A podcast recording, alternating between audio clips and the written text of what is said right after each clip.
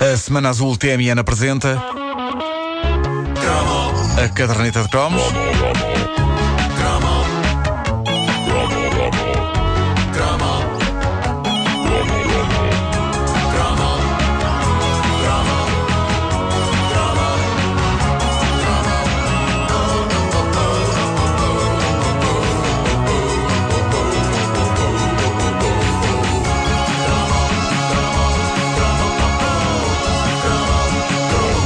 Desde pirralho que o humor britânico entrou na minha vida e se entranhou em mim para não mais sair. A primeira Britcom que eu devo ter visto na vida era o show de Benny Hill.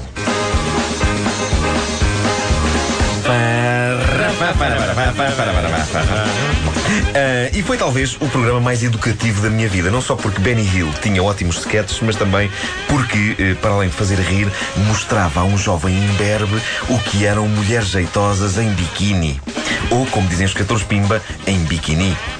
Ah, e isto era duplamente interessante. Ah, depois um petisco começa a perceber-se que, apesar de divertido, o humor de Benny Hill nunca sairá muito dessa zona de conforto que envolve câmara acelerada, o Benny dando palmadas na testa de um careca de meia idade e as inevitáveis senhoras de biquíni. O que acontecia então é que, sem abandonar Benny Hill, era quase como um tio para nós, no fundo, nós íamos partindo à descoberta de outras coisas. No meu caso, Faulty Towers.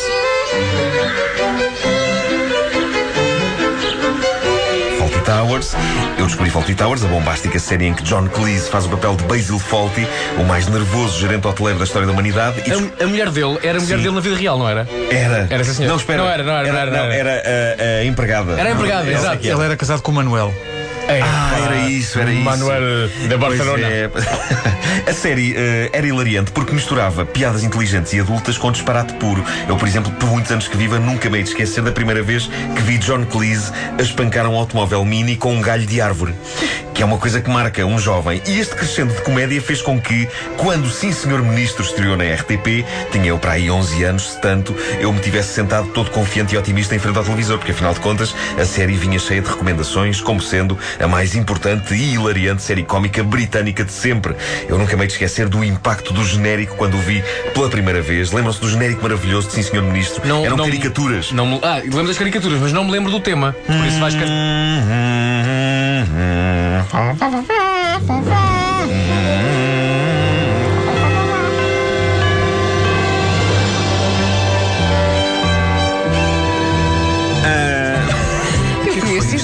achei que era de outra coisa qualquer. Tal e qual, tal e qual. Mas é de uma quinta pedagógica. Bom, eh, eram caricaturas feitas pelo- por um dos mais talentosos cartunistas britânicos, o Gerald Scarfe, também conhecido pelos desenhos que fez para o filme The Wall, Wall. dos Pink Floyd. Eh, eram desenhos extraordinários e agarraram-me para o que aí vinha. Aliás, eu tinha 11 anos, aos 11 anos ainda é fácil convencer um petis a ficar agarrado ao que quer que seja se lhe derem bonecadas. Deem bonecos, ele fica a ver. Seguiu-se então o episódio em si, o primeiro episódio de Sim Senhor Ministro que eu vi na minha vida no horário nobre noturno da RTP1. Lembram-se quando a RTP, quando as televisões passavam coisas assim boas em horário nobre? Eu não! Os meus pais riam a bandeiras despregadas, mas, mas eu tinha eh, 11 anos. Eu lembro-me de, de me tentar rir quando eles se riam para não ficar mal visto, mas a sátira política de Sim Senhor Ministro era tão afiada, inteligente e por vezes profunda que eu julguei que a minha pobre cabeça, habituada a pensar que o humor inglês era Benny Hill rodeado de moças em biquíni a dar chapadas na testa do Sr. Careca, eu julguei com Sim Senhor Ministro que a minha pobre cabeça ia explodir. No entanto, e porque eu sou um tipo que não gosta de dar o braço a torcer facilmente, devo dizer-vos que todas as semanas o jovem Marco estava plantado em frente ao ecrã para ver cada novo episódio de Sim Senhor Ministro e depois de Sim Senhor Primeiro-Ministro, já que a série começou a chamar-se assim depois da personagem principal, o Jim Hacker, momento em que ele deixou de ser Ministro dos Assuntos Administrativos, que era um cargo fictício criado para a série, e passou a ser Primeiro-Ministro. Eu vi todos os episódios e fiquei fã sem perceber quase nenhuma piada.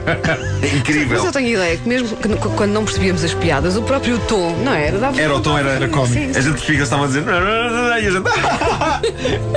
Não, e além disso, tinha gargalhadas gravadas na, na- na série. eh, e portanto, nós sabíamos quando é que tínhamos que rir. Ah, eu, eu comecei a afeiçoar mais Era, era um gravadas? Não, se era, era público ao vivo. Aquilo era, era, Era era filme for last audience. Exato, Old tinha school, aquela old school. mensagem, exatamente. Este Era- era- séries filme for last audience. Exato. Ai, diziam isso. Faço ideia. Quinta pedagógica, não é? Claro. Jim Hacker eh, era interpretado por Paul Eddington, o secretário Bernard Woolley, lembram-se? Eh, interpretado por Derek Folds e, evidentemente, aquela que é considerada justamente uma das melhores personagens de sempre de sitcom, Sir Humphrey. Sir Humphrey Appleby, o secretário permanente e o homem que. No, Sir Humphrey. How do you suggest we find out what's going on? Yes, yes, yes, yes, yes. I do see that there is a real dilemma here. In that, while it has been government policy to regard policy as the responsibility of ministers and administration as the responsibility of officials, the questions of administrative policy can cause confusion between the policy of administration and the administration of policy. Ah, ele, ele era. Homem que no fundo mandava no ministro. Uma personagem a que o ator Nigel Hawthorne, que já lá está, ah, se entregou de corpo e alma. Eu papei, na inocência dos meus 11 anos, toneladas de humor político graças a esta série. E como eu, penso que o mesmo aconteceu a várias pessoas da minha geração. Nós vimos, sim senhor ministro, porque basicamente víamos tudo e aprendíamos a gostar de tudo, mesmo que não percebêssemos quase nada do que para ali era dito. E isso explica também o meu grande apreço pelo lendário TV Rural. Eu via TV Rural com gosto. Estás todas a as comparar a TV semanas. Rural e Sr. Primeiro-Ministro? Eram estilos diferentes, mas de comédia. Mas eh, uma coisa percebia-se já naquela altura que sim, senhor ministro, era bom. Eu percebia isso mesmo sem apanhar boa parte das piadas e foi preciso rever a série uns 15 anos depois para perceber como aquilo não é só bom, aquilo anda muito perto da perfeição absoluta. Sim, senhor ministro e sim, senhor primeiro-ministro atravessaram praticamente toda a década de 80. O primeiro episódio de Sim, senhor ministro estreou em Inglaterra em 1980 e o último de Sim, senhor primeiro-ministro passou em 1988. E o que é incrível é que as tricas políticas que por lá ocorrem não estão minimamente datadas e algumas aplicam-se não só à Inglaterra, mas funcionam também à luz da política portuguesa. É incrível o que mostra como os criadores da série, Anthony J. e Jonathan Lynn, eles criaram mais do que uma sitcom, aquilo é um verdadeiro tratado universal sobre as manhas da política. E enquanto houver política e políticos, haverá manhas. E por isso, as séries de Sim Senhor Ministro e Sim Senhor Primeiro-Ministro parecerão sempre que foram acabadas de fazer. Yes, Prime Minister.